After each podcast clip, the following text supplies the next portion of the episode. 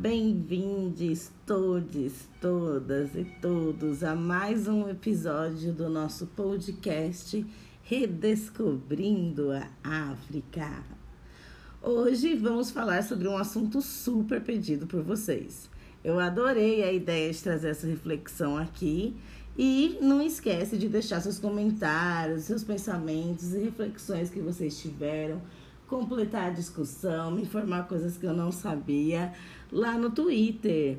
Coloca a hashtag Redescobrindo a África e conta pra gente o que, que você pensou sobre o assunto, a nossa discussão. Agrega, vamos continuar a nossa conversa por lá, certo?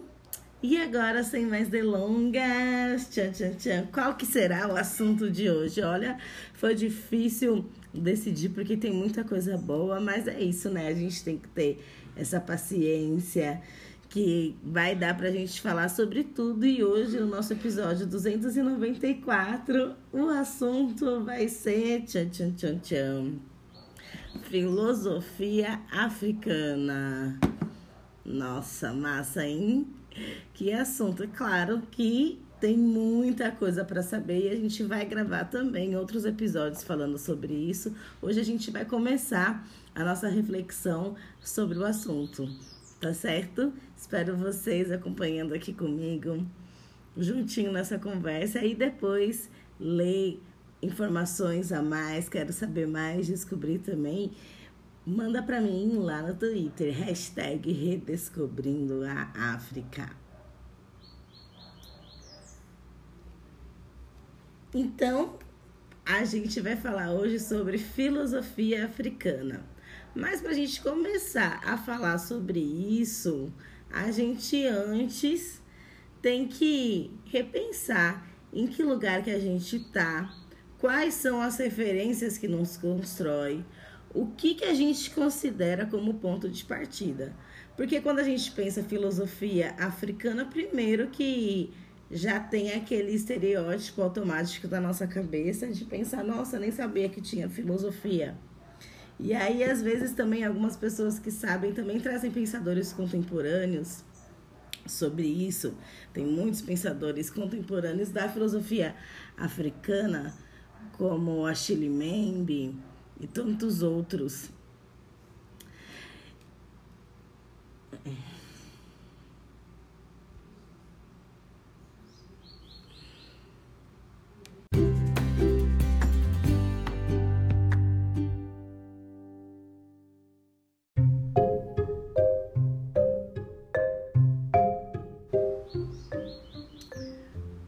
Começar a nossa reflexão, então, sobre filosofia africana, antes de tudo a gente tem que pensar qual que é o lugar que a gente está, qual referência que constroem a gente, o que, que a gente considera como ponto de partida. Afinal, esse termo filosofia africana, às vezes por conta né, da estrutura que, eurocêntrica que ensinou a gente a vida toda, a gente nem entende o que é filosofia africana, às vezes subjuga, às vezes, quando a gente tem um pouco mais de conhecimento, a gente pensa também em alguns pensadores, alguns filósofos contemporâneos, como Leopold Sedar Senghor do Senegal, ou Sheikh Anta Diop, também do Senegal.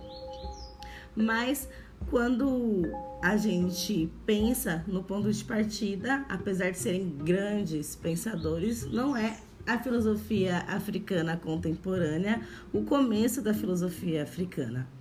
Então a gente precisa, antes de começar a refletir sobre filosofia africana, a gente repensar essas nossas referências.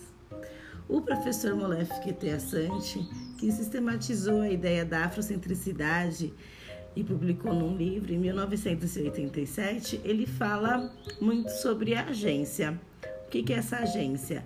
É a importância da gente se localizar e encontrar em África isso é importante não só para a gente como pessoa negra, porque é claro, quando a gente não tem referência do que a gente é, a gente pega as referências diferentes, as referências que não representam a gente, e logo a gente tem atitudes e a gente vive a nossa vida de uma maneira que também não represente a gente. Então, quando a gente busca nossas referências em África, a gente encontra a nós mesmos, a gente se encontra porque a gente está dando sentido e significado para muita coisa que a gente não conseguia explicar, não se sentia representado. Muitas vezes a, a gente também até foi é, coagido é, ou então ensinado, né, e, ou daram a pensar que o que a gente pensou estava errado, mas na verdade era só uma referência diferente. É importante lembrar que as referências eurocêntricas elas também não são erradas ou certas, mas são diferentes e não são únicas. E é importante a gente criar as nossas próprias referências. Isso pessoalmente, mas também se a gente pensar numa nação como o Brasil, que ela foi construída com mãos negras, o país que mais recebeu escravizados, que mais recebeu corpos negros, nossos ancestrais antepassados africanos, em todo o mundo, é um país que transpira valores, culturas, linguagens, filosofias, e muito mais que vieram desse continente, que vieram da nossa mãe África. Então, a gente mudar nossas referências, a gente entender que a gente tem mais do que uma referência certa é fundamental para que a gente consiga seguir em frente, a gente olhar atrás e resgatar tudo isso para que a gente siga em frente com orgulho do que a gente é e sabendo, mais importante, sabendo o que a gente está fazendo aqui e usando as nossas potencialidades ao máximo para contribuir com o que é importante para a gente, porque a gente sente e acredita e acredita, não porque foi imposto e colocado na nossa cabeça. Só isso já é uma prévia para quem conhece um pouco mais de algumas coisas. Esse pensamento já foi formulado a partir do conhecimento da filosofia africana que a gente vai abordar hoje aqui. Então, a gente pensando em tudo isso, primeiro vamos situar, gente, vamos se situar, vamos se localizar. A gente está no ano de 2021. Pensa que há mais de 5 mil anos atrás, no ano de 2780 da era antes dessa comum que a gente está vivendo, ali nas margens do rio Nilo, em Kemet, que é o que também chamam como Egito Antigo, mas não é como se eles se chamavam Antigo. Egito Antigo também é um nome colocado na nossa cabeça, criado por pessoas que não eram daquela região. Então, quando a gente pensa em Kemet, ali na região, às margens do Nilo, naquela corrente da água que tanta fertilidade, tanta vida carrega, que nasce a filosofia. Esse nome também é importante a gente lembrar que esse nome também é um nome grego, né? É um nome também dado a uma atitude que já acontecia há muito tempo, essa reflexão. Então, a filosofia africana nasce aí. Só da gente pensar nisso, né, 2780 antes da Era Comum, a gente fica pensando Caramba, mas quando eu penso em filosofia, eu penso em Platão, Sócrates, isso na Grécia, Roma. É um pouco depois disso, não é, Sara? É isso mesmo. Então a gente sabe que na verdade essas referências que a gente tem não é na verdade os pais mesmo da filosofia. Ela já existia e os próprios mesmo também beberam da fonte da nossa mãe África. Eles estudaram na África e tinha conhecimento disso. Pra gente que não é passado esse lado da história, mas isso é uma coisa que aconteceu e tem comprovações de escolas que aconteciam, aconteciam na época, esses pensamentos que surgiram de lá e inspiraram o pensamento posterior de Sócrates. Então, depois de eu te falar isso, você deve estar pensando: caraca, Sara, se esses caras, que esses que são famosos, renomados, que a gente quando pensa em filosofia, pensa neles eles não são os pais da filosofia, então eu nem sei mais o que é filosofia. Dá uma confusão mesmo né, na cabeça quando a gente descobre que a gente só soube de um lado da história, tinha muita coisa acontecendo e a gente não sabe, mas é isso, a gente vai descobrindo aos poucos. O importante é que a gente está disposto, dispostas e dispostos a construir esse conhecimento, resgatar também esse conhecimento e praticar na nossa vida e passar para os nossos futuros, para os nossos próximos. E também para os nossos irmãos e irmãs que andam com a gente. Então, se a gente for pensar o que, que é filosofia, segundo a Catiúcia Ribeiro, filosofia é a capacidade de reflexão de si para o outro a partir do mundo.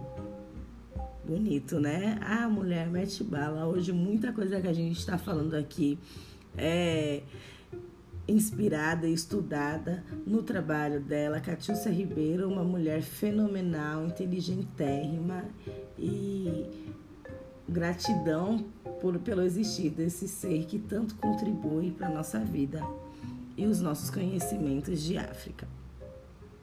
Então, a filosofia é a capacidade de reflexão de si para o outro a partir do mundo. Por isso que a gente fala ali nas margens do, do Rio Nilo, a partir daquele mundo, daquele rio, daquela corrente, daquele, daquela geografia, daquele momento, as reflexões que foram tiradas para si e registradas também, porque a gente sabe que apesar de termos a ideia errônea que o continente africano não tem escrita, existem vários registros de escritas diferentes. Isso no nosso podcast 197, no episódio, a gente falou sobre isso. E os hierógrafos do Kemet mostram pra gente isso também. Mostram essa filosofia africana dando a luz é, ao conhecimento interno a partir do externo.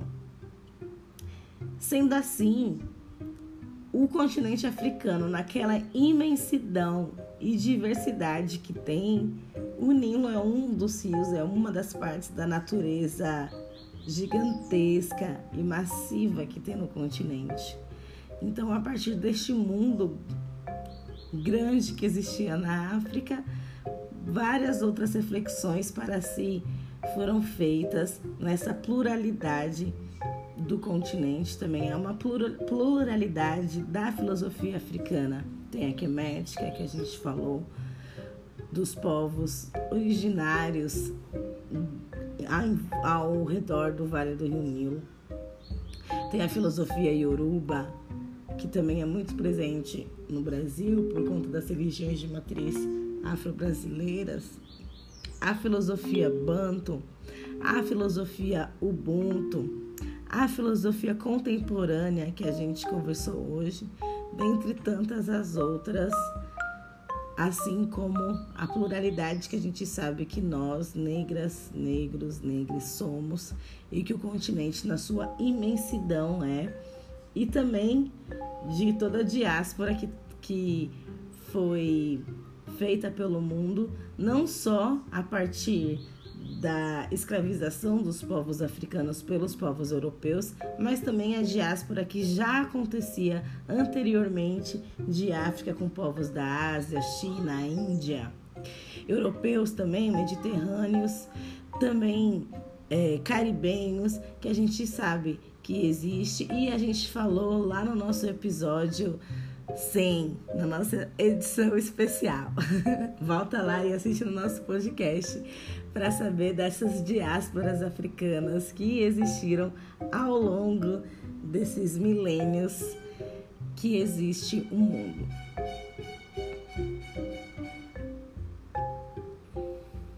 Independente da região e período que cada vertente, cada filosofia africana ela surgiu, todas elas têm esse ponto em comum.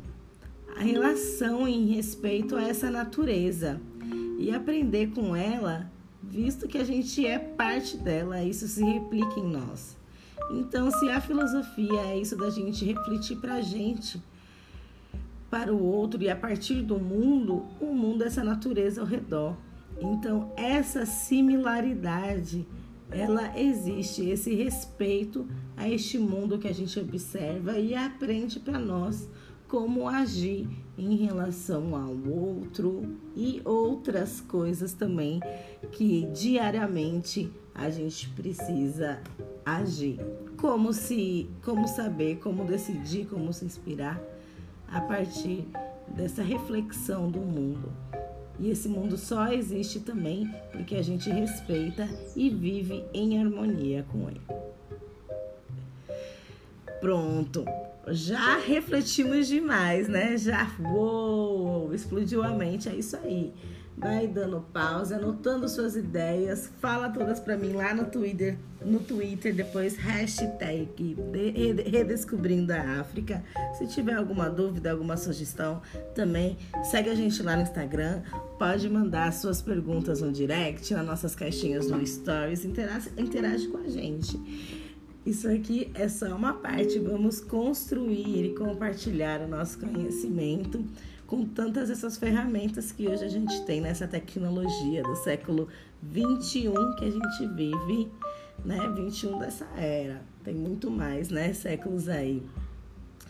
Milênios, né? Por isso que a gente tem tanta coisa aí que a gente está reconstruindo e a gente tem que ter tanta reflexão antes de começar a falar sobre o tema que é a que filosofia que a gente vai conversar hoje a gente ter todas essas reflexões, elas são importantes para a gente conseguir entrar nessa linha de raciocínio.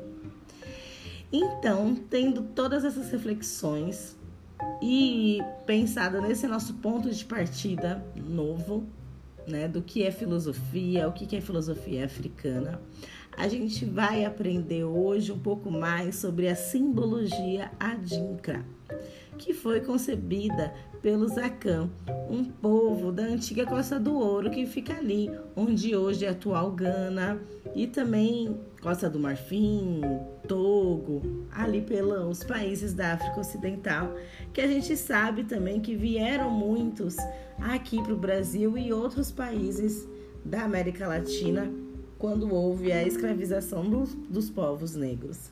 Então a gente tem muito da filosofia deles no nosso cotidiano. A gente tem representações dessa filosofia que muitas vezes a gente olha e nem conecta e nem sabe o que, que aquilo significa, mas são esses pensamentos do mundo para si, né? Então, cada símbolo dentro desse sistema, a Dinkra, ele carrega um conteúdo que não é só estético, não é só imagem. Aquele símbolo ele incorpora, ele preserva e ele transmite aspectos da história, da filosofia, valores e normas socioculturais desses povos de Gana. Falei bonito, né? Eu sei, mas estou falando as palavras do mestre Abdias de Nascimento do ano de 2009. então, o povo achante também incorporou esses símbolos que são uma filosofia incorporada em cada imagem. Algumas imagens a gente consegue olhar e saber o que é. Outras não, porque o mundo que eles criaram aquele símbolo, o mundo em que aquele símbolo surgiu é diferente do mundo que a gente está hoje. Então, muitas vezes a gente perde esse referencial, a gente não consegue relacionar com da onde que se tirou essa, esse símbolo. Mas muita coisa a gente consegue aprender, muita coisa os nossos irmãos e irmãs em Gana também sabem e passam pra gente, ensinam pra gente. Mas é isso, né? A gente pensar em outra natureza. Como a gente consegue visualizar isso? Então, são mais de 80 símbolos. Vários a gente consegue também, por isso que eu trouxe alguns hoje, que são símbolos que tem essa filosofia, que é uma, fazem parte dessa filosofia africana dos adinkras e que a gente consegue relacionar com algumas coisas. A imagem de todos eles vai estar tá lá no nosso blog, vai estar tá lá no nosso Instagram. É só ir lá que vocês vão conseguir achar, tá bom? E ver, e representar, e visualizar, e entender tudo isso. Esse mesmo, o primeiro que eu vou falar, isso é uma coisa que a gente tem em casa. Eu na minha casa tenho. Se não tem em casa, a gente já viu na casa da avó, ou se não foi no vaso, também no cimento, naquele prédio, sabe? Aquele prédio velho que fica assim o musgo, aí você vê surgindo assim, ó, uma folhona dela. Na calçada também, às vezes passando de uma casa para outra, a gente vê bem na onde tem aquela rachadurinha nascendo uma folha dela, às vezes mais, da samambaia. Já viu? Eu sei que você já viu a folha da samambaia assim em vários lugares. Nossa, eu nunca tinha pensado, é verdade. Às vezes no meio do cimento tem uma rachadura e ela nasce. É. Por quê? Porque ela é resistente. Resistente porque se você dá uma pisada, uma pedra, tá, né, tira tudo dela, ela não morre? Não, não é por causa disso. Ela é resistente porque apesar dos desafios de nascer no meio só de uma fresta, da dificuldade de não ter um terra ao lado dela, né, em todo ao redor, só até aquele espacinho, ela persevera e aí ela nasce aquela folha dela na sua independência de terra, de adubo, de vento, de água, calor, não importa onde você tá, ela vai nascer ali. Ela tem essa competência, ela tem essa capacidade de nascer ali. Olha que lindo. Isso é filosofar, não é? A gente conseguir olhar uma samambaia, entender essa característica dela e conseguir pensar que a gente também pode ser resistente. Que independente dos desafios e das dificuldades, a gente pode ser perseverante e conseguir o que a gente quer, ter essa competência de conseguir, não desistir. Olha que lindo. Esse símbolo é Aya. É um símbolo adinkra. A gente nessa nessa enquadramento, nessa forma que a gente é forçadamente a criar por conta da educação eurocêntrica que a gente, não só a educação eurocêntrica, mas toda a sociedade eurocêntrica que a gente vive aqui no mundo ocidental, principalmente, a gente desaprende a observar e trazer isso pra gente. Ou então a gente pode pensar que é besteira, pra que, que eu vou ter uma planta em casa? Dá trabalho, só deixa eu morrer. Mas isso é falta de tempo, a falta de paciência, a falta de cuidado que a gente tem com o outro e também tá tendo com a gente mesmo. A gente não tá tendo competência de atingir o que a gente quer, de ter a nossa independência. Muito porque os nossos valores são diferentes. Os nossos valores não ensinam a gente aprender isso, a gente aprender com o mundo fora, com esses detalhes da natureza pra gente. Outro símbolo esse, nossa, sabe o portão da sua avó? Aquele coraçãozinho que tem no portão. Vai lá no Instagram depois ver, ou então olha aí, coloca no Google, Sankofa. Eu sei que você já viu esse símbolo. Esse símbolo, olha só, você já viu. E essa costa do ouro, olha só, né? Costa do ouro, ouro, né? A pessoa tem que saber mexer com ferro, manusear isso. Então a gente sabe que as pessoas que foram escravizadas não eram um monte de preto selvagem que estava lá comendo um ao outro, se matando, e os europeus chegaram lá para salvar eles, pegaram e colocaram no navio negreiro e trouxeram para cá. A gente sabe que não é essa história. A gente sabe que eram pessoas vivendo a sua vida, sendo agricultores, sendo médicos, sendo professores, sendo filósofos, sendo várias coisas. Essas pessoas foram sequestradas do seu cotidiano, da sua vida, colocadas num lugar insalubre que viola todos os tipos de direito, não só humano, aquilo você não faz com ninguém, as condições em que os nossos antepassados foram colocados nos navios negreiros e explorados até sua morte, né?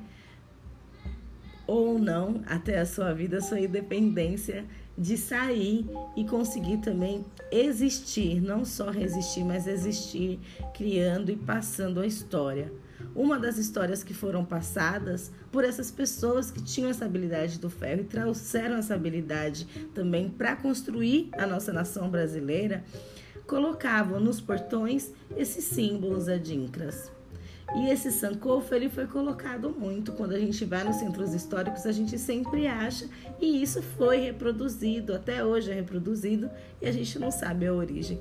Por isso que eu falei que está enraizada na nossa sociedade esses valores, essa filosofia.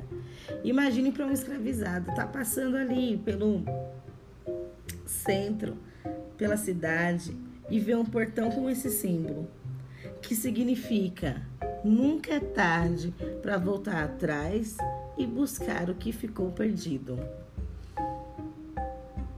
Imagina naquela dor, naquela chicoteada, naquele ferro na cara, naquele sofrimento, naquele abuso sexual que a mulher que a escravizada acabou de passar, olhar e se reconhecer nesse símbolo, reconhecer essa comunicação que é uma representação de um pássaro que tem esse movimento do pescoço, de olhar para trás. E aí você sabe que você tem que olhar para trás para pegar o que você esqueceu. O que você deixou lá. O que ficou perdido lá para você conseguir seguir em frente, para você conseguir caminhar. Olha como isso representa o valor do passado e essa necessidade da gente valorizar nossas raízes. Isso era importante lá na época da escravização, isso é importante hoje, a gente também valorizar e buscar as nossas raízes. Mais um símbolo para a gente é o Denken, que é um crocodilo.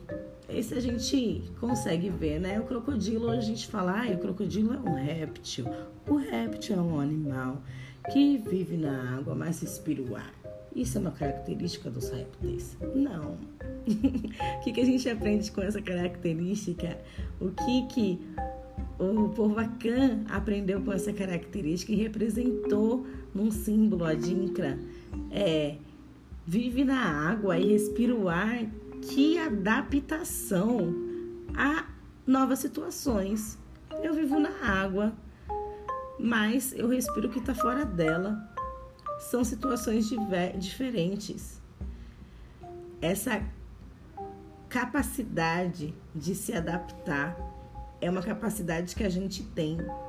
Quando vem nova situação, isso não tem que ser uma situação de medo, uma situação de incompetência, de que a gente acha que a gente não vai conseguir passar por aquilo. A gente consegue, porque a gente tem essa capacidade de se adaptar em novas situações.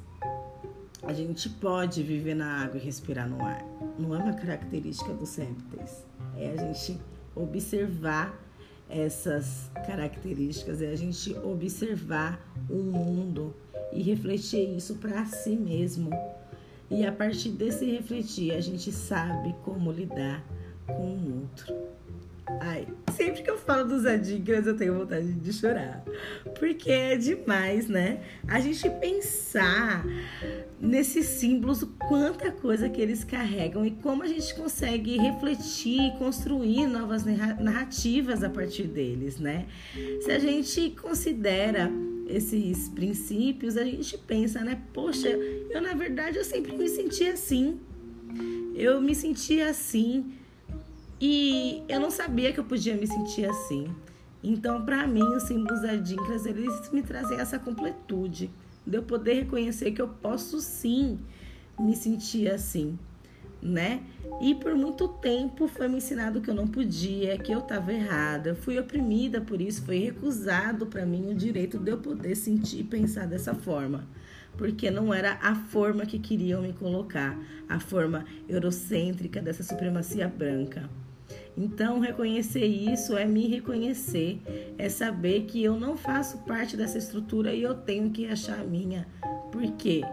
É ela que me representa, é ela que diz o que eu sinto e me guia para o que eu acredito, para que eu alcance minha independência, assim como a Aya ensina, independente das dificuldades, dos desafios, a gente tem essa competência. Massa, né? Gente, olha, me fala a opinião de vocês sobre isso, sobre a filosofia africana, sobre todas essas reflexões, sobre esses símbolos adinkras. Me fala quais outros você conhece, procura na internet, me fala qual você mais gostou e o que, que fez você pensar, o que, que fez você refletir, certo? Com isso, a gente encerra mais um episódio de Descobrindo a África. E, gente, vamos sempre lembrar a importância de conhecer outros pontos de vista, de saber que o mundo não é unilateral, ele é plural e tem narrativas que não representam a gente. A gente tem que buscar outras, uma história que não foi a que a gente cresceu ouvindo uma outra história, uma outra perspectiva. E assim a gente vai evoluir e crescer como ser humano, sabendo dessa nossa pluralidade e respeitando isso, essa diversidade que é a coisa mais bela que existe na vida. Certo? Então, um beijo para vocês e até o próximo episódio de Redescobrindo a História.